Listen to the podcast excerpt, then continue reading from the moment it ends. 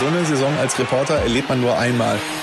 Fußball Inside, der Expertenpodcast. Ja, siehst du als Torhüter am Ende scheiße aus. Radioreporter Nils Halberscheid spricht mit den Sportredakteuren der WAZ. Mahlzeit zusammen zum heutigen Ausverkauf bei Fußball in Zeit. Alles muss raus. Gibt's heute noch einen Last-Minute-Schnapper oder wird hier noch ordentlich was verramscht?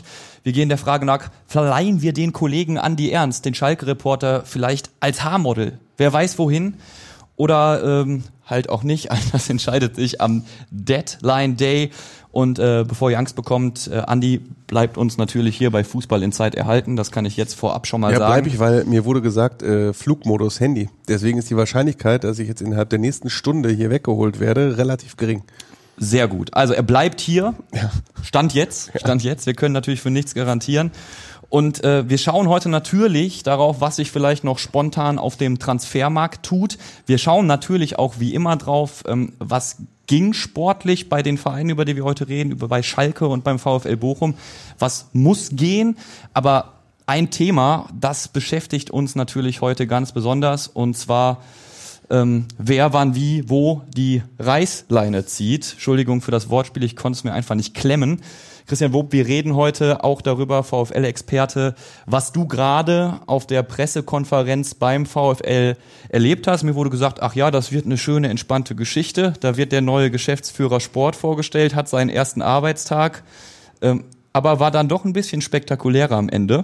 Ja, also ich glaube, so hätte er sich das auch sehr gerne erträumt, dass das genauso läuft, wie du es gerade erzählt hast. Aber äh, es war quasi eine Stunde ging der ganze Spaß. Also es waren ja zwei Pressekonferenzen, einmal die Vorstellung von Patrick Fabian als neuen Sportgeschäftsführer und dann noch die normale Spieltags-PK und es war wirklich eine äh, unfassbar angespannte Stimmung im Raum und ja, dieses Thomas Reis-Thema wird der VfL Bochum nicht mehr los. Und es ist eine feine Sache eigentlich heute, dass wir hier sowohl einen Schalke-Reporter mit Andi Ernst sitzen haben, als auch dich, denn der Name Reis geistert jetzt gerade durch beide Vereine wohl wieder. Ähm, bevor wir loslegen, ähm, eine Sache noch. Ähm, falls, also die meisten von euch Stammhörern und Hörerinnen werden es bereits wissen, aber nochmal der Hinweis, Fußball in Zeit gibt's jetzt immer auch als äh, Vodcast, also als Videoversion und wenn ihr erfahren wollt, wer heute vielleicht auf Stelzen unterwegs ist oder einen ganz besonders witzigen Zylinder trägt, ja, dann müsst ihr letztendlich mal die Vodcast-Version ausprobieren. Wir freuen uns natürlich auch immer, wenn ihr uns äh, nur als, nur in Anführungszeichen, als Podcast-Hörer erhalten bleibt. Mein Name ist Nils Halberscheid, ich bin von, vom Radio, genau gesagt von Radio Duisburg, moderiere dort, bin als Reporter dort unterwegs und äh, nerve die Kollegen dort mit Gesprächen über Fußball. Hier ist das erwünscht, deshalb fühle ich mich bei euch immer ganz besonders wohl. Und ich würde sagen, bevor wir intensiver über den Deadline Day reden, der heute am Donnerstag ist, wir zeichnen ja immer donnerstags auf, und äh, intensiver über das Sportliche reden. Lasst uns über die Geschichte Thomas Reis reden. Ich würde sagen, wir gehen direkt in die Pressekonferenz, die du gerade erlebt hast. Warum stand da Thomas Reis im Mittelpunkt? Thomas Reis stand von Anfang an im Mittelpunkt, obwohl er noch gar nicht da war. Ähm, also es vielleicht, man muss, glaube ich, den Hintergrund einmal kurz erklären. Also es gab, wie gesagt, zwei Pressekonferenzen. Die erste war angesetzt mit äh, Patrick Fabian, dem neuen Sportgeschäftsführer und Hans-Peter Phillis, dem Vorstandschef vom VfL Bochum. Und anschließend war da nochmal die Spieltagspressekonferenz mit ähm, Thomas Reis und Patrick Fabian, mhm. wo es dann, das, die findet ja jede Woche statt, vor jedem Bundesligaspiel. Und da geht es dann meistens halt um das Sportliche, wer fällt aus, wie schätzt man den Gegner ein und so weiter ja. und so fort. Ähm, diese Pressekonferenz war jetzt ganz besonders, denn eigentlich sollte dort Patrick Fabian erklären, was er mit, mit, dem VfL Bochum in den nächsten Jahren vorhat. Ja. Dass er Eigengewächs ist, ewig schon im Verein, also wirklich eine wunderbare Geschichte. Wohlfühltermin eigentlich. Eigentlich erstmal, ein ne? Wohlfühltermin, ne? wo man nur gewinnen kann. So, und jetzt sind aber alle irgendwie ein bisschen als Verlierer aus dieser ganzen Sache rausgegangen. Denn ähm, gestern ist das Gerücht nicht in die Welt gesetzt worden, aber es ist medial publik geworden, dass Thomas Reis Angebote von Schalke gehabt haben soll mhm. im Sommer. Und ähm, hat ja auch seine Zukunft offen gelassen beim VfL Bochum. Dieses Vertragsgespräch, äh, die Vertragsgespräche ruhen. Und das ist eine Gesamtkonstellation, die sehr, sehr viel Zündstoff birgt. Und der heute auch ja, rausgekommen ist, weil normalerweise sollte das dieser Wohlfühltermin werden, ja. aber es handelten von Anfang an eigentlich alle Fragen nur zu Thomas Reis. Gab es dieses Angebot, gab es dieses Angebot nicht? Ähm, was sagt man dazu? Ist, da, ist Thomas Reis jetzt noch tragbar für den Verein? Also insgesamt eine ganz ja, brenzlige Situation. Thomas Reis hat es dementiert. Er hat gesagt, es gab keine Gespräche mit Schalke. Ähm, wo wir aber sagen müssen, dass wir bei unserer Berichterstattung bleiben. Wir haben das gestern gesagt oder geschrieben, dass es diese Angebote gab und dass auch Thomas Reis verhandelt hat. Ähm, und deswegen, er hat das gute Recht, das zu dementieren, aber wir haben auch das gute Recht, bei unserer Darstellung zu bleiben. Andi, jetzt äh, fällt der Name Thomas Reis in Verbindung mit Schalke. Wir alle wissen aber, Thomas Reis steht in Bochum an der Seitenlinie, Kramer steht auf Schalke an der Seitenlinie.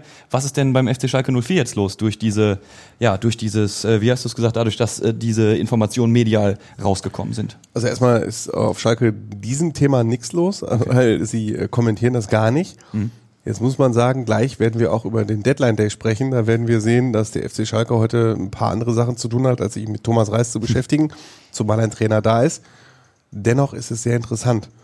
Denn versetzen wir uns mal in die Lage, wie es im Mai oder April, Mai, Juni war, als Mike Büskens Interimstrainer war und wir Woche für Woche hier an dieser Stelle gesessen haben und darüber geredet haben, wer wird neuer Trainer.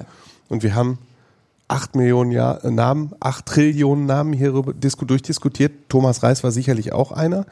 Wir haben das auch mal immer gegengecheckt. Da gab es dann aber äh, keine Spuren, die man sich ernsthaft, die man ernsthaft verfolgt. Aber jetzt, wie Christian gesagt hat, bleiben wir bei unserer Darstellung dass es da sehr wohl Gespräche gab. Das ist für Frank Kramer, den aktuellen Trainer, natürlich auch nicht so richtig geil. Denn ähm, er ist ohnehin im Moment nicht der beliebteste Mensch ja. auf Schalke. Das ist nun mal leider so. Er ist ein, also im persönlichen Umgang, das erzähle ich ja auch gerne, ist es ein sehr freundlicher Mann, mit dem man wirklich gut sich unterhalten kann, der auch viel erklärt, nur darauf kommt es halt auf dem Platz nicht an. Du wirst an sportlichem Erfolg gemessen. Und der ist aktuell nicht da und dieses 1 zu 6 gegen Union Berlin hat wirklich tiefe Wunden hinterlassen und jetzt auch noch zu hören, ach übrigens, äh, die wollten eigentlich einen anderen Trainer, nämlich Thomas Reis vom VfL Bochum. Ja. ja. der weiß, ob da also die zweite Lösung, er, er war jetzt auch, da waren auch noch ein paar andere Namen im Gespräch und das jetzt auch noch zu wissen, das steigert die Autorität innerhalb der Mannschaft nicht, innerhalb des Vereins nicht, bei den Fans nicht, sodass man jetzt schon sagen kann, das ist für Frank Kramer auch kein besonders schöner Tag heute. Die Vertragsverhandlungen ruhen mit Thomas Reis, so die offizielle Stellungnahme, äh, auch ja schon vor der Pressekonferenz äh, am heutigen Tage. Wie schätzt du das Ganze ein? Äh, meinst du, Bochum könnte doch dann früher die Reißleine ziehen, zu sagen, okay, wenn ihr jetzt weiter patzt in der Liga, dann äh, kommt es uns gelegen, kann man nicht sagen, aber dann, dann machen wir es doch, dann ersetzen wir ihn doch? Also die Situation ist so, dass man eigentlich nicht mehr irgendwie mit einem ohne sein Gesicht zu verlieren, aus dieser ganzen Nummer wieder rauskommen kann, ehrlich gesagt, weil natürlich ist jetzt diese, also erstmal muss man ja festhalten, dass allein schon die Tatsache, dass der Trainer vom VfL Bochum mit Schalke 04 in Verbindung gebracht wird und parallel dazu die Vertragsgespräche ruhen lässt und die eine Seite stellt es so dar, als ob es eine finanzielle Sache gewesen wäre. Thomas Reis dementiert, dass es nicht darum ging. Hm. Es gibt auch die Frage, ob es ähm, also ob es zum Beispiel Ausstiegsklauseln gab, die nicht, also die Teil dieser Verhandlungen waren, die dann nicht erfüllt worden sind. All das zusammen mit der sportlichen Krise äh, bist du jetzt in einer Situation, wo du eigentlich nicht mehr vernünftig rauskommst. Hm. Ähm, ich kann mir tatsächlich, also die nächsten beiden Spiele sind ja jetzt gegen Bremen und dann auf Schalke ja, dann hast du vielleicht, wenn es ganz schlecht läuft, sechs Spiele am Stück verloren. Dann bist du auch angezählt, wenn du nicht gerade mit dem großen Rivalen verhandelt hast oder mit also oder oder also ich meine, dass man jetzt darüber spricht, dass der Vertrag verlängert wird, das ist für mich völlig unrealistisch momentan, hm. weil das kann ja auch irgendwie keine Seite momentan so wirklich erklären. Also ich könnte mir schon vorstellen, dass sollte jetzt nicht gepunktet werden, gerade gegen Bremen, dann vor allem auf Schalke, dass es da ganz, ganz schnell brenzlig werden wird. Also Und, äh, eins muss man sagen, ich habe die PK ja auch äh, verfolgt. Äh, mehrfach wurden sowohl Hans-Peter Phillis als auch Patrick Fabian gefragt, ob äh, im September, ob Thomas Reis denn über den September hinaus definitiv Trainer bleibt. Mhm. Und das haben sie, Christian, schon relativ elegant umschifft, das muss man sagen. Und was mir gerade auch noch eingefallen ist, äh, der Kontakt zu Schalke 04 ist deshalb auch kurz, weil der Berater von Thomas Reis ist der Sohn von Hüb Stevens.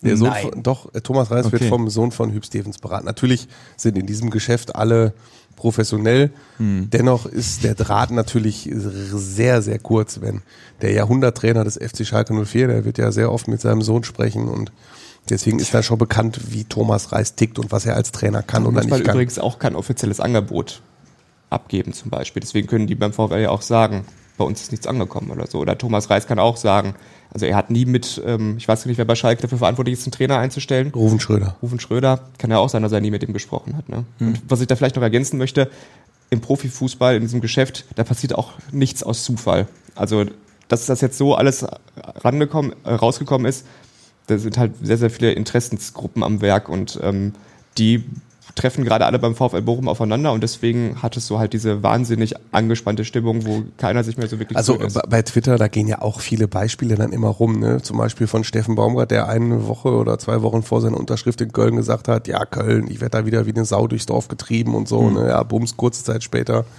Unterschrift. So funktioniert das Business. Deswegen ist Modest-Transfer unser Job kam auch ist, zu einem- un- unser Job ist sehr reizvoll, weil man viel recherchiert und viel diesen Sachen nachgeht. Allerdings äh, gilt der alte Satz, den ich gehört habe an meinem ersten Tag als Fußballreporter. Bitte. Im Profifußball wird mehr gelogen als auf jeder Beerdigung. Das äh, kann man, glaube ich, ohne Zweifel so sagen. Christian- Ohne dass ich hier irgendwem der Lüge bezichtige. Das war jetzt eine sehr allgemeine Aussage. Ja, Christian, deine Einschätzung. Haussegen beim VfL Bochum hängt schon schief und das ja nicht erst seit der PK. Ist das jetzt der Gipfel der Eskalation? Der bisherige, ja, also ich meine, also Ja. es war, es ging ja schon los damit, dass also dass Thomas Reis vorgeprescht war in, in, in dem Interview mit uns. Und dann wurde das wieder versucht einzufangen. Er musste sich, äh, er musste so ein bisschen öffentlich das dementieren und sagen, ah, falsch verstanden und gab zu viel Spekulationsspielraum. Ähm.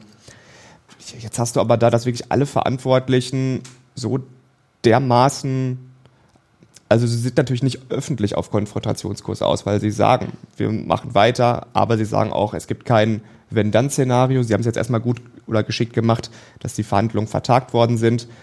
Aber man hat wirklich gemerkt, also dass sich, also von irgendwelchen Seiten müssen ja auch diese Sachen ans Licht gekommen sein, sag ich mal. So und irgendjemand hat Interesse daran, dass gerade dieses Thema gespielt wird. Das passiert ja nicht aus Zufall. Ich drehe ja nicht draußen den Stein um, dann steht da drunter, Thomas Haus hat mit Schalke verhandelt. Das ne? wäre Also schon ein sehr großer Zufall, ja. Also ich fand, ich habe es auch so ein bisschen als Seitenhieb interpretiert, dass Thomas Reis sehr wohl weiß, aus welcher Richtung das kommt, äh, indem er während der Pressekonferenz gesagt hat, ähm, ich würde auch gern mal wissen, wer die Quelle ist und ob diejenige Person mir das auch ins Gesicht sagen würde. Das ist ein Satz, den wir, glaube ich, so verstehen. Thomas Reis weiß genau, von wem das kommt und äh, sagt dann, damit man sieht, so pro funktioniert Profifußball-Rhetorik, ne?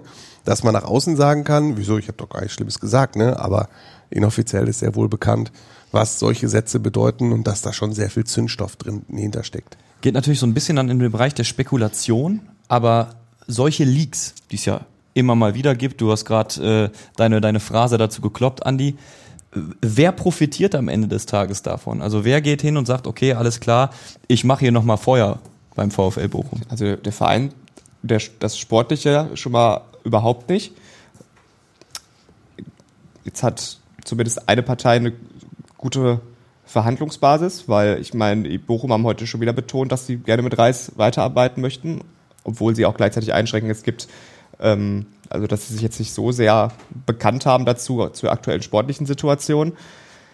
Ja, also mir ist es auch ehrlich gesagt unbegreiflich, warum, also wie das so eskalieren konnte, weil vor drei Wochen war VfL Bochum noch gefühlt das Vorbild schlechthin in ruhiger Vereinsführung, in einem ruhigen Umf Umfeld, wo wenig ähm, nach außen äh, gesteckt worden ist. Und jetzt hast du wirklich dieses, also es wirkt ja schon fast wie so eine Implosion. Da Ja. geht total viel kaputt.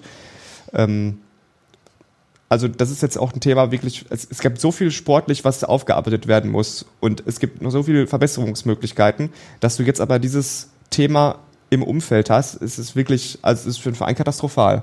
Um jetzt davon, um darauf noch auf deine Frage zurückzukommen, profitieren tut keiner. Jetzt hast du eigentlich den Termin, wir haben es eingangs besprochen, dass der neue Geschäftsführer Sport vorgestellt wird. Äh, Patrick Fabian, das ist ja bis jetzt auch in unserem Gespräch total untergegangen. Ne? Wie sieht seine Vision aus für Bochum? Kam er denn noch dazu, dazu ein bisschen was zu sagen? Weil eigentlich ist es ja ein guter Tag. Es ist Deadline Day, man kann sich direkt positionieren und dann gehst du natürlich in so, einen, in, in so eine Lage rein. Kam da ein bisschen was rüber? Also wenn ich wenigstens? kurz einhaken darf, ich fand es gefährlich von Patrick Fabian zu sagen, er wurde auch darauf angesprochen, Bochum Schalke, das ist ja immer so ein bisschen speziell, wie das im Ruhrgebiet nun mal so ist. Ja. Und er wird dann darauf angesprochen, wie denn die Fans wohl reagieren und wie sie das den Fans erklären wollen. Und dann hat er gesagt, nee, nee, also in unserer Kommunikation bleiben wir jetzt ganz ruhig, wir konzentrieren uns nur auf das Sportliche. Und Thomas Reis sagte, wenn ein Fan meint zu pfeifen, ja gut, dann soll er halt, ne? Aber das unterschätzt Patrick Fabian an seinem ersten Tag, glaube ich, schon kolossal. Also jetzt einfach mal zu sagen, Leute, bleibt ruhig, wir kommunizieren halt auch nicht, konzentriert euch mal auf das, was auf dem Rasen passiert. Stehen Fans Wenn der nicht eigene drauf. Trainer zu Schalke 04 wechseln möchte, ich weiß nicht, ob sie das nicht ein bisschen zu positiv sehen. Also ich bin wirklich gespannt, wie es Samstag wird, was das angeht. Also das ist fast genauso spannend wie das, was auf dem Platz passiert. Ähm, natürlich hat sich jetzt Thomas, Thomas Reis dazu erstmal zum, zu Buchen bekannt, hatte das auch vorher schon ähm, so ein bisschen gemacht. Ähm, es gibt dieses Zitat, wenn ich nicht Bochumer bin, wer dann? Das ist natürlich, also der hat wahnsinnig viel Kredit natürlich auch bei den Fans. Und jetzt kommt das aus verschiedenen, also die Fanlogik ist ja dahinter, unser Thomas, wir stellen uns erstmal hinter den und, ähm, und stützen ihn und die anderen, die versuchen eine Unruhe reinzutragen, aber Thomas Reis ist unser Mann.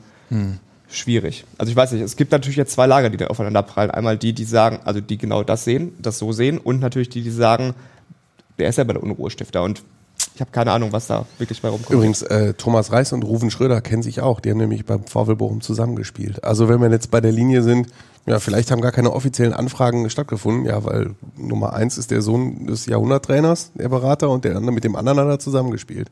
Da du mal eben eine SMS rüber. Wir wissen selber, wie es ist, ne? wenn man etwas länger mit irgendwem zusammengespielt hat, das verbindet. Ne? Und nochmal das Zitat, im Profifußball passiert nicht aus, nicht aus Zufall. Ja. das ist ja Genau. keine zufällige Konstellation. So, ne? Ja, okay. Patrick, Fabian, ich wollte dich äh, nicht unterbrechen. Aber, aber Entschuldigung. ähm, gute Anmerkung. Ne? Also Kommunikation mit den Fans geht so. Vision für den VfL gut. Also erstmal musste er schon alles erstmal aufs Sportliche reduzieren jetzt, was auch dann ja verständlich ist in seiner Situation. Ähm, hat, wie das zu erwarten war, natürlich betont, wie besonders das für ihn ist, dass er seit 20 Jahren in diesem Verein ist. Und Das, also es gibt, glaube ich, nicht viele Beispiele im Profifußball, wo jemand von der Jugend an bis zu so einer führenden Position im, im Geschäftsführerbereich, vielleicht Michael Zorg, das ist, Ja. der natürlich dann noch eine viel, ohne Patrick Fabian nahe zu treten zu wollen, eine viel größere Karriere hingelegt hat und auch darüber hinaus viel zu lange in diesem Job war. Ähm, aber er hat versucht, diese VfL-DNA nach außen zu stellen, was ihm auch gelungen ist. Er ist genauso wie Sebastian Schinzelutz vorher jemand, der den Verein kennt, der den Verein lebt, der, dem der Verein wirklich was bedeutet. Ich glaube, das kommt auch an bei den Fans. Und das hat er versucht, heute in den Vordergrund zu stellen. Wie das dann so ist mit Transfers, wen er sucht, wohin sich der Kader entwickelt, das war heute ehrlich gesagt noch gar nicht so wirklich Thema, weil man muss erstmal gucken, dass sie oder fragen, in welcher Liga man sein wird, bevor man planen kann, wie man so eine Handschrift macht. Dann hast du ganz andere Optionen. Du hast jetzt ähm, dann in der zweiten Liga, dadurch, dass du doch dann Erstliga Fernsehgelder bekommst, dass du ziemlich viele Transfereinnahmen gemacht hast, hast du da, hättest du da eine viel bessere Ausgangssituation als in der ersten Liga, wo wir genau wissen, dass Bochum quasi nur ablösefreie Spieler holen kann und auch ähm, mit ganz anderen Mannschaften konkurriert. Von daher konnte man da noch nicht so viel sagen. Es war auch unseriös, jetzt darüber zu spekulieren, was der für einen Job macht als Sportgeschäftsführer. Vielleicht wäre das mehr Thema gewesen, ähm, wenn diese Thomas Reis-Sache nicht wäre. Wir haben auch danach mit ihm so ein bisschen noch gequatscht und er sagte auch, ja, wäre jetzt natürlich schon schöner gewesen, irgendwie das so ein bisschen in den Vordergrund zu stellen, aber so ist halt das Geschäft. Ne? Auf der anderen Seite schön ins kalte Wasser geworfen worden. Und er hat, wie gesagt, souverän, bis jetzt auf die eine Sache, die Anni angesprochen hat, vielleicht, äh, hat souverän runtergearbeitet heute.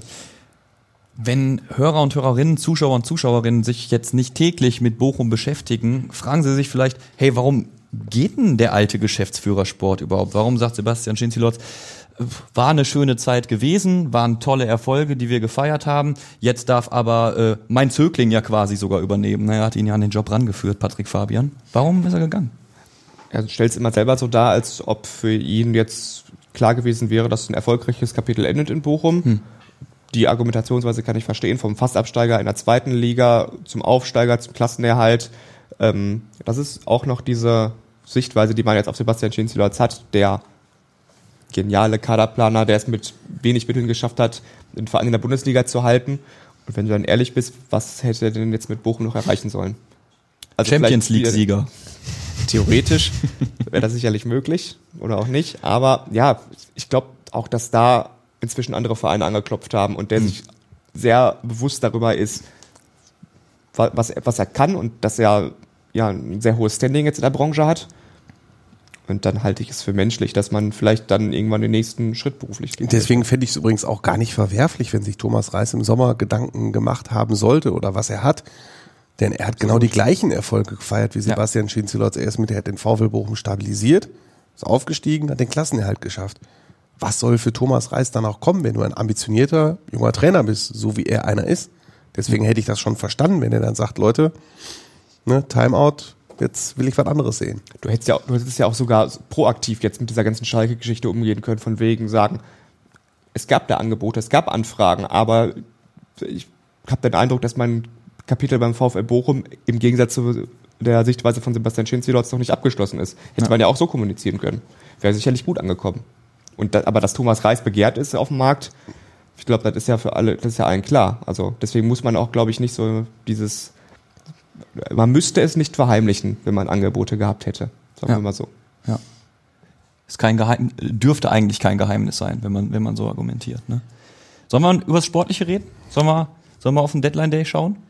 Gerne. Ich glaube persönlich, da tut sich bei äh, Schalke noch ein bisschen mehr als bei Bochum. Deshalb ja, ja, sonst hätte man, glaube ich, die Pressekonferenz mit dem neuen Sportgeschäftsführer nicht auf den Tag des Deadline Days gelegt. das habe ich mir tatsächlich auch gedacht. Da kann ich mir ja. sofort passieren, wenn du jetzt hier eine Stunde Zeit hast. Ich meine, ja. ich, mein, ich war gerade bei der bei der ähm, äh, MSV-Pressekonferenz. Da war auch äh, der Geschäftsführer Sport dabei. Ich dachte, vielleicht zaubert er noch zwei, drei Transfers. Alles ganz easy und entspannt. Ja. aus dem aus dem äh, aus dem Ärmel. Ja, dann kann man sagen, die Schalke-Pressekonferenz wurde auf Freitag verlegt.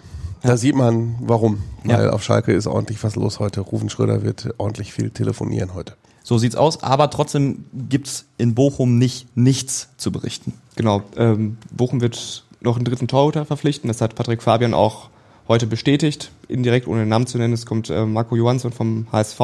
Dort spielt er sportlich momentan oder hat nicht die Chance, Stammtorwart zu sein. Ähm, wird er Stand jetzt in Bochum auch nicht sein, aber es hat sich ja Paul Grave, der Schulter verletzt, wird monatelang ausfallen. Mhm. Eine Kaderstelle ist offen gewesen und deswegen wird er dann den VfL verstärken. Bin gespannt, ähm, in welcher Rolle dann tatsächlich, ob er die Chance haben wird, Nummer zwei zu werden zum Beispiel, falls Manuel Riemann mal ausfällt. Auf der anderen Seite macht sich natürlich auch nochmal eine neue Baustelle auf, weil ähm, Michael Esser ja auch ein verdienter Spieler ist und ein zuverlässiger Rückhalt. Ich bin gespannt. Aber das ist das, was jetzt tatsächlich noch in Bochum passieren wird. Vielleicht ist es, wir wissen es jetzt gerade nicht, wir haben ja alle unsere Handy im Flugmodus. Vielleicht ist, es, ist es jetzt schon soweit. Ähm, aber man hatte auch noch versucht, einen Mittelfeldspieler zu verpflichten. Es gab die Wunschlösung ähm, Pierre Condé aus Piraeus, der allerdings unter dem neuen Trainer dann doch plötzlich eine größere Rolle gespielt hat, als man das vielleicht vor ein paar Wochen noch gedacht hatte. Der Transfer ist nicht zustande gekommen. Mhm. Und dann ist es eine Frage, ähm, was den, also wer dem VfL Bochum weiterhelfen könnte. Ist es jetzt jemand, also ein erfahrener Spieler, ähm, ist es jemand, der jetzt sofort hilft? Ist es jemand, der jetzt noch, der vielleicht mal helfen könnte, jetzt aber noch lang, langsam herangeführt worden ist? Ja. Also die Wahrheit ist, dass eben dieser Transfer geplatzt ist in Bochum stellt, hat, hat man es jetzt heute so dargestellt, dass man dem aktuellen Kader so vertraut. Aber das ist ja ein beliebter Spruch, ne? Das habe ich von Ruven Schröder jetzt auch gehört. Die Qualität des Kaders passt. Wir, ja, warte mal, wir sind, also es war ungefähr genau der Satz, den Christian gesagt hat, wir sind von der Qualität des Kaders überzeugt. Mhm. Aber auch so überzeugt, dass noch drei Spieler gehen und zwei neue kommen. Ja, ist eigentlich auch eine Aussage fürs Phrasenschwein, aber sowas von. Aber lass uns rüber gucken. Lass ja. uns nach Gelsenkirchen gucken. Da ist ein. Nee, Ruvenschritter sagte, ah nee, stell erst deine Frage. Ich wollte schon wieder vorbrechen. Entschuldigung. Möchtest du vor, also du kannst nein, auch, wenn gar du, nicht. Nein, nein, nein, nein, nein. Stell ruhig deine Frage. Ich gehe. Ab jetzt übernimmt Andi. nein, nein, nein. Nein, lass uns äh, den, den Blick nach Gelsenkirchen wagen. Äh, da gibt's, äh, gab es erstmal eine Überraschung. Ein Spieler, der viel verdient und eigentlich, äh, ja, einen Abflug machen sollte, weil er eben so ein Großverdiener ist, war bis vor kurzem tatsächlich, äh, äh, tatsächlich noch da, geht um Harid, äh, sollte erst nach Istanbul verkauft werden. Äh, Leicester hat angeblich Interesse gezeigt ähm, und Schalke hat gesagt, wir wollen gern verkaufen. Und jetzt kommt was? Genau das, was, also ich, ich habe geschrieben, Geschichte wiederholt sich einfach, ne? Im Fußballgeschäft auch. Jetzt passiert genau das, was vor einem Jahr auch am letzten Tag passiert ist. Meldet sich Olympique Marseille, ruft an, machen wir übrigens das gleiche wie vor einem Jahr auch. Und es kein, ist ganz Ver einfach, also es war wirklich, kein Verkauf, das ist ja auch. Genau, es war für uns äh, extrem überraschend. Äh, Arid war freigestellt für Transfergespräche und äh, am Dienstag war eine, eine öffentliche Trainingseinheit. Und äh, bei dieser öffentlichen Trainingseinheit waren alle Spieler auf den Platz gelaufen, so wie immer. Und dann trabte noch Herr Arita hinterher. Da haben sich erstmal alle Zuschauer und auch vier Reporter erstmal irgendwie die Augen gerieben ja. und gesagt, was ist denn jetzt los? Dann hat äh, Arid noch mal einmal kurz äh, mit dem Doppelpass jeden Gegenspieler nass gemacht und ist dann wieder vom Platz gegangen und alle Fans haben dann gesagt, ja gut, er ist halt der beste Spieler, den wir haben. Schade, dass er für uns nicht spielt, Ja. weil er ist halt so teuer. So, jetzt und ihm stünden, um jetzt das jetzt mal ein bisschen auf die sachliche Ebene zu kriegen, Alminarit steht noch bis 2024 unter Vertrag. Das heißt, es wäre durchaus möglich, ihn noch ein Jahr zu verleihen. Das ist für den Verein Schalke die absolute Minuslösung, denn Schalke will ihn einfach für immer von der Gehaltsliste bekommen. Jetzt werdet ihr Zuseher und Hörer fragen, warum ist denn das jetzt so ein Unterschied zwischen Leihe und Verkauf? Ganz einfach. Wird er verliehen, heißt das für die Lizenz, die Schalke jetzt schon wieder für die kommende Saison einreichen muss, ob Bundesliga oder zweite Liga, dass er, wenn man von dem Etat für die kommende Saison ausgeht, ab 1. Juli wieder auf der Gehaltsliste steht. Und er steht mit 5 Millionen Euro Jahresgehalt da. Und wenn Schalke für die zweite Liga was einreichen muss, dann sind von den 18 Millionen Gehalt, die Schalke dann vielleicht hätte, erstmal 5 Millionen weg. Deswegen wäre es wichtig, also für, für ihn ein sogenannter Permanent Deal, dass man ihn verkauft und er ist weg. Wenn das aber nicht funktioniert, dann wird er verliehen und danach sieht es im Moment aus mit einer Kaufoption, über die dann noch verhandelt wird, ob es in Richtung Option geht. Da, geht's, es geht bei Optionen ja 100.000 Möglichkeiten. Option nur für den Spieler, Option für den Verein, Option für beide. Äh, Kaufpflicht, äh, nach Er- Kaufpflicht allgemein, dass er gekauft werden muss, oder Kaufpflicht nach sportlichem Erfolg. Da gibt's tausend Möglichkeiten, darüber wird dann verhandelt und dann gucken wir mal, wie es am Ende ausgeht. Könnte eine lange Sache werden, weil ähm, ja, bis in Frankreich ist das Transferfenster nicht bis äh, 18 Uhr, sondern bis 0 Uhr 59 geöffnet. Und vor einem Jahr war es wirklich, wirklich, wirklich eine Punktlandung. Da habe ich wirklich die Nacht durchgemacht, da kann ich mich noch gut dran erinnern. Das war nicht so lustig. Jetzt sagst du, Arid kommt an auf dem Trainingsgelände, macht alle nass, toller Kicker, ja, und da frage ich ganz blauäugig mal, warum will den denn keiner kaufen, wenn der so großartig ist? Jetzt können das die äh, Hörer nicht sehen, wie ich hier gerade diese Geldgeste mache. Der ist einfach zu teuer. Weil wenn ich Amina Ritt wäre und ich hätte einen Vertrag über 5 Millionen Euro im Jahr, wenn du bei Radio Duisburg 5 Millionen Euro verdienen würdest, dann würdest du dann wahrscheinlich auch, nach, wenn. Radio, wenn Radio Duisburg dir aber sagt, wir setzen dich aber nicht mehr für Moderationen ein, würdest du dann freiwillig für 2 Millionen Euro zu Radio M. Schalippe wechseln? Dann, würdest du würdest du sagen, nö, die Kohle will ich aber trotzdem weiter haben. ja, so, und dann sagt Radio M. Schalippe, geben wir dir aber nicht. Und da liegt halt das ganze Problem, dass einfach die Kohle keiner zahlen will. Und Arid weiß, er wird aufgrund der Gegebenheiten des aktuellen Profifußballs so einen Vertrag nie wieder kriegen. Ja. Das ist ja auch völlig klar. Deswegen, ihm stehen bis Vertragsende 2024 noch 10 Millionen Euro Gehalt zu. Und ich meine, das klingt zwar blöd, aber man kann ja auch, das hat das letzte Jahr ja gezeigt, so nach dem Motto, mit Schalke kann man es eben auch machen, momentan. Weil Genau. sie in so einer Notsituation sind, wenn ich das jetzt richtig. Ganz genau, Schalke hat darauf gehofft, dass Arid, der in Marseille ein durchaus gutes Jahr gespielt hat, und Ruven Schröder hat sich immer so geäußert, dass er gesagt hat, für Arid gibt es einen Markt. So, so hat er sich geäußert. Und bei Arid, für ihn gab es dann irgendwann doch keinen Markt mehr. Und deswegen müssen sie jetzt quasi das erstbeste Angebot nehmen. Ein anderer Fall ist jetzt in der Transferperiode zum Beispiel Malik Chow. Malik Chow, Innenverteidiger, 21 Jahre, war quasi derjenige, der an den ersten, Sp- in den ersten Spielen mit Ausnahme Union Berlin wirklich gut gespielt hat. Und der hat in Wolfsburg seinen Marktwert nochmal gesteigert, sodass da in dem Fall der Markt da war. Viele suchen noch einen talentierten Innenverteidiger. Deshalb konnte Schalke zu Milan sagen, Geld her. Ja. Und deswegen ist Milan halt drauf eingestiegen und sie haben dann doch mehr Geld für ihn bekommen, als man das eigentlich vermutet hätte. Das war dann der umgekehrte Fall. So was bei Ciao funktioniert hat, funktioniert bei Arid jetzt aber leider nicht. Schau weg, Aus Schalke-Sicht. Idrissi ist auch noch ein Kandidat, der sagt Adieu. Nach äh, Regensburg meine ich. Die ne? Frage ist, ob er sagt Adieu oder ob ihm gesagt wurde, Wurde Adieu. Ähm, Ja. wäre besser für dich, wenn du Adieu sagst. Such dir mal einen neuen Arbeitgeber. Mittelfeldspieler, talentiert, keine Chance auf einen Kaderplatz, äh, spielt jetzt für ein Jahr bei Jan Regensburg. Das gleiche gilt für Dong Jong Lee, ein Südkoreaner im Mittelfeld. Der wird Schalke aber dann ganz verlassen. Dessen Vertrag, Leihvertrag galt nur bis Jahresende, bis Dezember. Der wird aufgelöst und ihm wird nachgesagt, dass er zu Hansa Rostock wechselt. Auch er stand in dieser Saison noch nicht im Kader.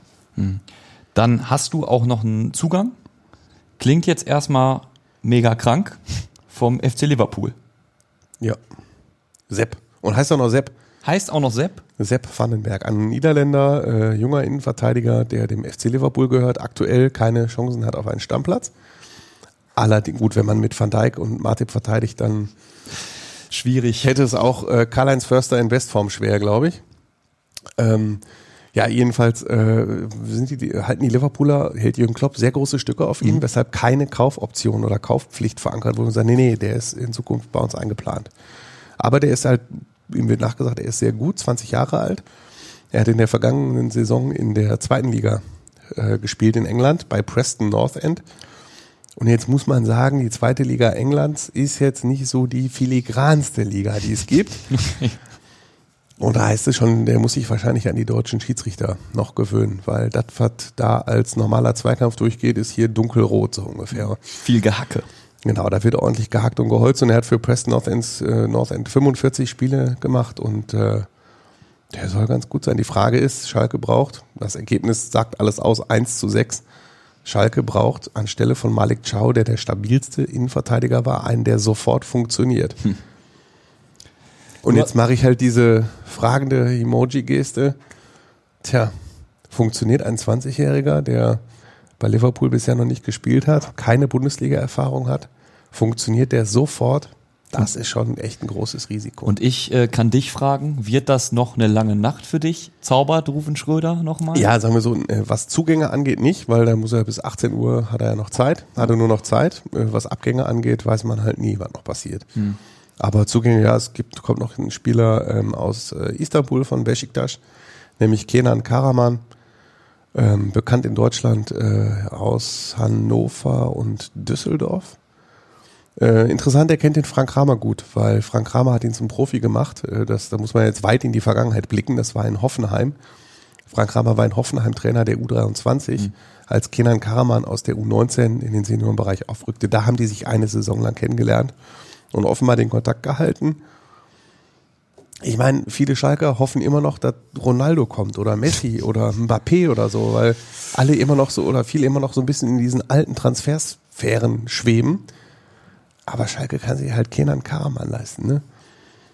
Und viel mehr ist da dann nicht drin. Und viel mehr ist aktuell nicht drin, nee. Also er kann einen Mittelstürmer spielen, das ist seine Hauptposition, kann aber auch links, rechts auf dem Flügel. Hat in der zweiten Liga in Hannover und Düsseldorf, ist jeweils mit den beiden Vereinen mal abgestiegen, ganz gut getroffen. Hat es in der Bundesliga oder auch bei äh, Besiktas jetzt in der ersten Liga noch nicht so gezeigt. Bei Besiktas ist er eher von der Bank gekommen. Christian, Andi, wir haben jetzt äh, viel über den Deadline Day geredet, natürlich über, äh, über Thomas Reis. Lasst uns jetzt wirklich nochmal auf den Platz schauen zum Schluss. Machen und, Äh, ein, ein paar kurze Worte zu, zum vergangenen Spieltag verlieren. Ähm, schauen wir als erstes nach Bochum. Ähm, da muss man sich ja muss man sich ja fragen, diese vier Niederlagen, die sprechen auf dem Papier eine klare Sprache. Du hast keine Punkte. Wenn man sich aber allerdings die Spiele anguckt und jetzt mal das 0 zu 7 gegen Bayern ausklammert, dann sehen wir ja knappe Ergebnisse. Und auch gegen Freiburg war das ja, ja fast schon kurios. Ist der Bochum besser als die Punkte, äh, ist, V- ist der VfL Bochum besser als die Punkteausbeute?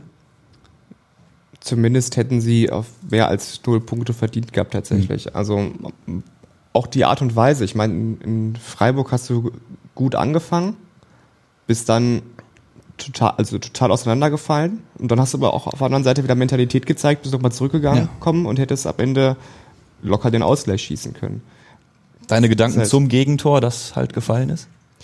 Ja, das ist auch wieder, das passt so ein bisschen ins Bild natürlich. Riemann hält halt alles in diesem Spiel, also wirklich alles. Ja. Und dann lässt er da halt so einen durchflutschen, ne? Wo dann dadurch der Elfmeter kommt. Er hält sogar den Elfmeter, er hält sogar den Passiert ihn Nachschuss. zweimal, ja. Das ist ja auch völlig irre, aber trotzdem bringt er irgendwie den, die Mannschaft dann halt in diese Situation. Ist auch in Hoffenheim super angefangen, wo du 2-0 führst.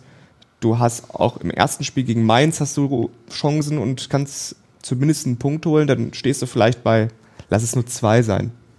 Vielleicht drei Punkte, wenn es gut läuft, sogar vier Punkte. Das ist ja alles, alles da, da würden wir jetzt andere Diskussionen führen, so Ja. nach dem Motto.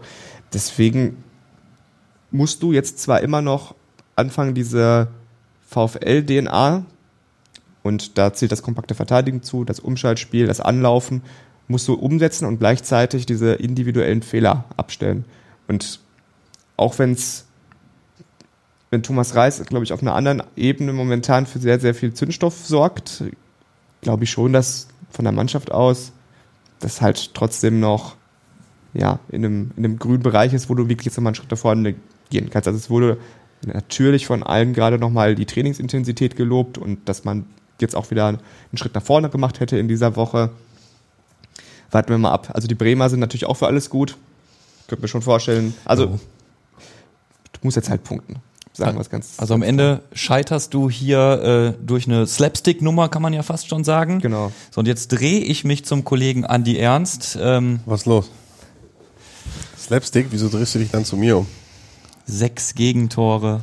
Ich glaube, eine der höchsten Niederlagen ever zu Hause für Schalke. Zweithöchste. Zweithöchste Die höchste war gegen wen? VfL Bochum, 0 zu 6, 1981. Fun, also du bist immer für ein Fun Fact gut, Andi, muss ich ganz ehrlich sagen. Absoluter Funfact, ja. Ich habe Ähm, äh, mal ein 0 zu 5 gegen Leipzig gesehen, 1 zu 6 jetzt. Mal ein 1 zu 6 gegen Real Madrid, habe ich auch mal gesehen. 1 zu, Damals. 1 zu 6 gegen Union Berlin war nicht so viel Fun. Nee, das hat nicht so. Ja, so sagen wir so. Ähm, Die es Berliner gibt schon, es Fun. gibt schon, es gibt schon ein paar Sachen, die ein bisschen Mut machen. Aber ähm, Union Berlin hat einfach das Glück, das sie im Moment haben. Und die Schalker, und das muss man ihnen wirklich ankreiden, sind in der zweiten Halbzeit so untergegangen, wie sie das in der Abstiegssaison sehr oft hinbekommen haben. Die erste Halbzeit war wirklich okay. Schalke gerät 0 zu 1 in Rückstand, das war unglücklich. Hat dann aber eine sehr, sehr gute halbe Stunde. Gleich zum 1 zu 1 aus. Und Rufen Schröder sagte hinterher nach dem Spiel, was ich bestätigen kann, das Stadion war da, die Fans sind da, alle sind aufgesprungen, wir hatten Balleroberungen und zweite Bälle und du warst einfach drauf und dran, aus diesem 1 zu 1 eine Führung zu machen. Und dann kassierst du wirklich so ein wirklich, wirklich schlimmes Eiertor. Ähm, Im Mittelfeld kann ein Foul an Schalker Spieler abgepfiffen werden. Das wird nicht abgepfiffen. Angriff läuft weiter und ein Berliner Stürmer schießt wirklich ungelogen mit 1,5 kmh aufs Tor. Der Ball wird aber leider so, so dämlich abgefälscht, Ja. dass er ins Tor geht. Ja. Und sowas kassierst du halt, wenn es nicht läuft, dann ist 1 zu 2. Und kurz vor der Pause ein Geschoss mit 185.000 kmh fliegt in den Winkel, 1 zu 3. Union Berlin schießt dreimal aufs Tor, dreimal drin. Und äh, Schalke spielt überlegen, schafft gar nichts. Aber die zweite Halbzeit darf nicht sein, dass du das 1 zu 4 schnell kriegst durch ganz dumme Abwehrfehler und dann dich so abschießen lässt am Ende. Das war bedenklich für einen Aufsteiger, der eigentlich Aufstiegseuphorie haben müsste, dann aber sowas hinlegt, äh, auch fünfmal ausgewechselt hat, das ist auch wenig gebracht. Und das äh, muss man Schalke ganz klar ankreiden. Was ist denn jetzt mit der Aufstiegseuphorie? Du hast ja dann die Spiele zuvor Punkte sammeln können jeweils. Ähm, Ja, ich, ich habe das so formuliert, dass der Bonus ist jetzt schon weg. Also der, Der Bonus. Bonus. war jetzt für dieses äh, eine Spiel galt er noch. Du hast genau gesehen, nach dem Spiel sind äh, die Fans in der Nordkurve geblieben und haben applaudiert und haben den Spielern Mut gemacht. Das war okay. Aber ich meine, da waren auch nur die Fans in der Nordkurve. Das übrige Stadion war schon leer. Da sind Ja. auch teilweise die Schalker schon eine Viertelstunde vor Abpfiff gegangen. Und wenn der, äh, wenn Schalke gegen den VfL Bochum in anderthalb, in zwei, anderthalb Wochen nach 56 Minuten mit 1 zu 4 zurückliegt, dann werden die Fans in der Nordkurve auch nicht mehr stehen und äh, anerkennend applaudieren. Also das ist jetzt schon eine schwierige Situation und das Spiel jetzt in Stuttgart wird halt auch nicht so leicht. Dementsprechend ähm, Aufstiegseuphorie ist so ein bisschen weg, zumal mit dem Trainer sind die nicht zufrieden, die äh, viele Fans. Mit den Zugängen sind sie nicht richtig zufrieden. Das Händchen hat Ruven Schröder aktuell scheint es so ein bisschen verlassen. Es fehlt so ein bisschen die Spielweise. Wenn man Werder Bremen spielen sieht, die spielen offensiv, die spielen nach vorne. Ja, Ja. gut, hinten kriegen sie dann auch vier. Ja. Aber ähm, die spielen halt richtig gut als Mitaufsteiger. so musst du reingehen mit Feuer. Und Schalke spielt halt überwiegend defensiv und äh, hat da wenig Ballbesitz. Und wenn sie dann, oft weil der Gegner sich halt zurückzieht, weil er hochführt, wenn sie dann den Ball haben, wissen sie wenig damit anzufangen. Also das, da macht im Moment relativ wenig Mut und äh, die Aufmunterung der Fans, so ist meine Prognose, äh, weiß ich nicht, wie lange die noch hält. Okay, lass uns, lass uns auf Stuttgart schauen, weil dann können wir ja direkt sagen, was passiert, wenn es dann nicht klappt. Also was darf, was darf, was darf die minimale Ausbeute sein beim, bei, bei Stuttgart? Ja, jetzt kann man sagen Punkt, aber dann hast du drei Punkte nach fünf Spielen, das ist auch nicht gerade viel. Lecker sind nicht. Also Schalke muss schon von den aus den Spielen gegen Stuttgart und Bochum schon vier Punkte holen. Das sagt Bochum auch über die Spiele gegen Bremen und Schalke. Ja. Ähm, aber vier Punkte musst du holen. Das heißt, du kannst sagen, ein Punkt reicht meinetwegen, wenn sie danach Bochum schlagen, wenn wir in zwei Wochen hier zurückblicken. Ja. Aber normalerweise muss jetzt wirklich der erste Sieg her. Ne? Du hast vier Spiele um. Die vier Spiele waren jetzt Oh, also das Gladbach-Spiel war noch das Beste, das Heimspiel, das 2 zu 2. Aber ähm, du warst halt in allen Spielen nicht nah dran am Sieg und ähm, Stuttgart hatte echt eine gute Mannschaft. Das darf man auch nicht vergessen. Christian, wenn wir auf äh, die Aufgaben blicken, die da auf Bochum warten, dann kannst du, wenn du ganz böse bist, sagen, ja, wenn es nicht gegen Bremen oder Schalke, gegen die Aufsteiger klappt, gegen wen denn dann? Absolut. Ich glaube, also du musst halt jetzt irgendwie punkten. Am besten irgendwie so, ich glaube, so ein dreckiges 1-0 wird auch reichen. Geht Bei der Paarung Bochum-Bremen, die jetzt beide nicht absolut durch äh, ja, souveräne Abwehrreihen aufgefallen sind, glaube ich nicht, dass es nur ein 1-0 wird. ähm, aber ja, also das sind jetzt die Spiele, das klingt natürlich auch mal wieder so ein bisschen übertrieben, die Spiele der Wahrheit irgendwie. Und ich glaube auch, dass an diesen beiden Spielen jetzt die Zukunft von Thomas Reis auch hängt. Ja.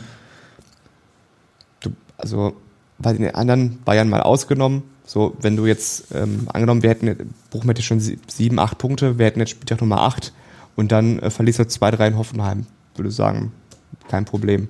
Angenommen, wir sind jetzt bei Spieltag 21, du verlierst zu Hause gegen Mainz, auch kein Thema. Und in Freiburg ja sowieso nicht bei einem Europa League-Teilnehmer. So, jetzt kommt aber alles zusammen und du gehst ja auch in so eine Saison, siehst den Spielplan und weißt genau, gegen Bremen und Schalke ja, schon so die Punkte, wo du irgendwie was holen musst. Deswegen, es ist halt zwei absolute Schicksalsspiele für Bochum, wie die Stimmung ja, sich verändern wird in den kommenden Wochen. richtungsweisende Spiele, also sowohl für Schalke als auch für Bochum. Und ich bin mir sicher, über die Begegnung Schalke-Bochum werden wir natürlich auch hier bei Oh ja. Fußball in Zeit noch äh, intensiv drüber reden. Oh ja. Deshalb bleiben wir heute beim Spieltag, der ansteht und äh, den tippen wir natürlich auch. 100%. Wie immer. Ähm, ich gehe chronologisch durch, wenn das für euch in Ordnung ist. Dann würden wir dementsprechend mit Dortmund-Hoffenheim starten. Ähm, ich gehe einfach mal davon aus, dass Dortmund Lust hat, viele Tore zu schießen. Aber da gleichzeitig fängt sich Dortmund auch mal welche. Deshalb tippe ich ein 3 zu 2. Viele Tore, stehe ich drauf. Christian. 3-1. Boah, dann äh, muss ja irgendein Konterpart sein hier, ne? Dann sage ich, Hoffenheim äh, gut gestartet unter André Breitenreiter, den wir auf Schalke ja gut kennen, äh, und macht den, äh, das Werder, wiederholt das Werder-Spiel. 3-2 für Hoffenheim. Wir äh, gehen, zu, äh, gehen in den Samstag und ähm, ja, haben da zeitgleich die Partien, äh, über die wir gerade schon geredet haben. Stuttgart, Schalke, Andi. Boah, ich war so oft in Stuttgart, ne? Hab ich ab einmal da einen Sieg gesehen. 4-0, glaube ich. Ähm, das wird sich aber nicht wiederholen. Ich sag, äh, wie in Wolfsburg, 0 zu 0. 2-1 für Stuttgart. 2-1 für Stuttgart. Ähm, ja, ich, ich, ich, tippe einfach mal als der Optimist, der ich nun mal bin, auf einen Schalker Sieg. Ähm, wird nicht schön, aber dafür knapp 1 zu 0. So. Feiglingstipp, ich weiß, aber so versprühe ich, versprühe ich so ein bisschen, so ein bisschen Optimismus wenigstens. Ähm, Christian, bist du optimistisch, was die Partie Bochum-Werder angeht? Ich glaube auf jeden Fall, dass es wild wird. Und dementsprechend glaube ich auch an den ersten Bochumer Punkt gewinnen. Ich tippe auf ein 2-2. Ich ähm, muss ich ganz ehrlich sagen, ich bin hochgradig verunsichert über die Dinge, die ich gerade von der Bochum PK erfahren habe. Ähm, ich, ich, ich tippe auch, dass es nicht mehr als ein Unentschieden geht. Äh, ich tippe sogar, ich tippe 2-2. Ich sag 4-3 für Bochum, Tag der offenen Tür. Offene Visiere. Absolut. Äh, runter in die dritte Liga. Ja, gibt's auch, hätten wir auch noch lange drüber reden können. Ne? Rot-Weiß Essen, da wackelt auch ein Trainer. Wir werden bestimmt auch nochmal Zeit finden, liebe Hörer, liebe Hörerinnen, Zuschauer, Zuschauerinnen, intensiv über die dritte Liga zu reden. Da geht wirklich viel im Moment. Und bei Essen, also da ist ja, hat's ja jetzt nochmal eine richtige Transferoffensive gegeben. Absolut. Und äh, Rot-Weiß Essen, Erzgebirge Aue, das ist äh, Tabellen 20. gegen Tabellen 19. Also Ja. da ist schon richtig. Kellerduell. Kellerduell. Und wenn äh, Christoph Dabrowski, der neue Trainer von Rot-Weiß Essen, auch das nicht gewinnen sollte, Dann wird's eng. dann wird's für ihn, glaube ich, ganz schön eng. Da sind wir mal froh, wenn wir irgendwann wieder RWE-Experten hier haben. Ja, freuen wir uns drauf. Ich tippe allerdings, dass ähm, das Essen es mit der Verstärkung, die der Verein sich ja nun mal geholt hat, mal schafft zu punkten, weil Aue, ich meine, du hast es angesprochen, nun mal nicht wirklich wird gut drauf ist. Aue genannt? Das Schalke des Ostens. Das Schalke des Ostens. Wunderbar. Die haben auch diese, diese, diese Stollen, ne? Nee, im- ich war, ich war ja da und sie spielen auch, wenn die Mannschaften einlaufen, dort das äh, Steigerlied. Und schon wieder ein Fun Fact bei Andy Ernst. Ja, ich war da, ich, ich muss damit glänzen, ich war in Aue, das äh, wenn ich jedes Mal, glaube ich. also ich tippe, dass Essen siegt. Äh, ich meine, sie sind auch schon mal in Führung gegangen. Ich sag, die machen 2-0. Ich habe letzte Woche schon auf den Essener Sieg getippt. Äh, ich glaube, das war dann irgendwie kein gutes oben. Oder fast vorletzte Woche, ich weiß es schon gar nicht mehr. Ähm, deswegen mache ich das jetzt nicht und tippe ein 1 zu 1. Ah, das ist der Marian Laske-Luschen-Tipp, den hätte ich auch gerne genommen. ähm, ich sag äh, 0 zu 0. Am Ende steht's wie am Anfang. Okay. Und dann haben wir noch ähm, eine sehr spannende Partie. Löwen gegen Zebras in München. 1860, Tabellenführer der dritten Liga gegen den MSV Duisburg, der ja, ähm, ja sich jetzt einen kleinen Schnitzer erlaubt hat im letzten Spiel, unentschieden gespielt hat, aber eigentlich sehr gut, unerwartet gut in die Saison gestartet ist. Äh, wird trotzdem eine harte Aufgabe für den MSV. Ich bin mit einem Punktgewinn zufrieden. Ich habe gelernt, äh, ein, ein schmales Profil zu fahren. Ähm, Wenn es ein 1-1 wird, dann bin ich glücklich. Also sagen wir so, wenn du bei YouTube äh, Löwen und Zebras eingibst, dann gibt's glaube ich nicht ein Zebra, das gut aus der Sache rauskommt. und so wird's dann auch jetzt ausgehen, äh, 3-0 für die Löwen. Ah, komm an die, ey. Ja. ja, Entschuldigung, du, also Ja, ja, du hast ja recht. Christian. Es ist auf jeden Fall, also riecht auf jeden Fall nach Bundesliga, echt, diese Paarung, ne? Geil, ne? Also ist schon. Aber ja, ist natürlich auch schwierig da in einem München. Da ich tippe ein 1-0 für 1860. Okay. Nehmen wir. Eine Liga haben wir noch. ja. Rot-Weiß Oberhausen tritt gegen die äh, zweite Mannschaft von Schalke an. Und äh, das zur Erläuterung, Oberhausen hat im letzten Spiel ordentlich einen auf die Mütze bekommen. 1 zu 5 verloren. Ja. Wie reagiert Oberhausen? gewinnt 2-1 gegen Schalke 2. Schließe ich mich an. Aber sind eigentlich noch die ganzen Profis dann dabei bei Schalke oder werden jetzt alle verkauft heute? Bei Schalke. Also, äh, zwar, also im Moment ist die, der Verletzten, die Verletztenliste relativ gering und von denen, die zuletzt da gespielt haben, ähm, sind eigentlich alle noch da. Das Problem ist, die, von denen, die im Kader waren, sind halt ein, zwei nicht mehr da. Kann sein, dass sich da ein bisschen was verschiebt, aber sie werden mit Sicherheit nicht ohne Profi-Unterstützung dort antreten. Du bleibst, äh, du bist auch bei 2-1. Dann machen wir dreimal 2-1, um, Ja. um die Sache abzukürzen. Und äh, damit wären wir am Ende dieser Folge angelangt. Äh, danke, dass ihr uns zugeguckt oder zugehört habt, wie auch immer. Und äh, macht das gerne auch weiter. Und was uns mega freuen würde, wenn ihr uns auch ein Abo dalasst. Das geht natürlich bei euren Podcast-Anbietern, bei Spotify oder Apple Music. Ihr könnt allerdings auch äh, uns bei YouTube abonnieren. Das Ding hier gibt's ja jetzt nun mal als, äh, als Vodcast. Da laden wir das Video hoch. Oder ihr guckt das Video, das geht natürlich auch auf watz.de. Da äh, wird das immer in die entsprechenden Artikel mit Bezug eingebettet. Äh, ihr könnt uns auch gerne Kritik, Fragen oder Anregungen dalassen an äh, hallo at fußball-insight.de. Das ist die E-Mail-Adresse. Wir haben allerdings auch äh, WhatsApp 01523 1040572 die Nummer. Andi, vielen Dank, dass du dabei warst. Ja, gerne. Christian. Sehr gerne. Und äh, ich würde sagen, wir sehen uns nächste Woche. Bis dahin, Leute. Fußball Inside, der Expertenpodcast von den Lokalradios im Ruhrgebiet und der Watz. Jeden Donnerstag neu, überall, wo es Podcasts gibt.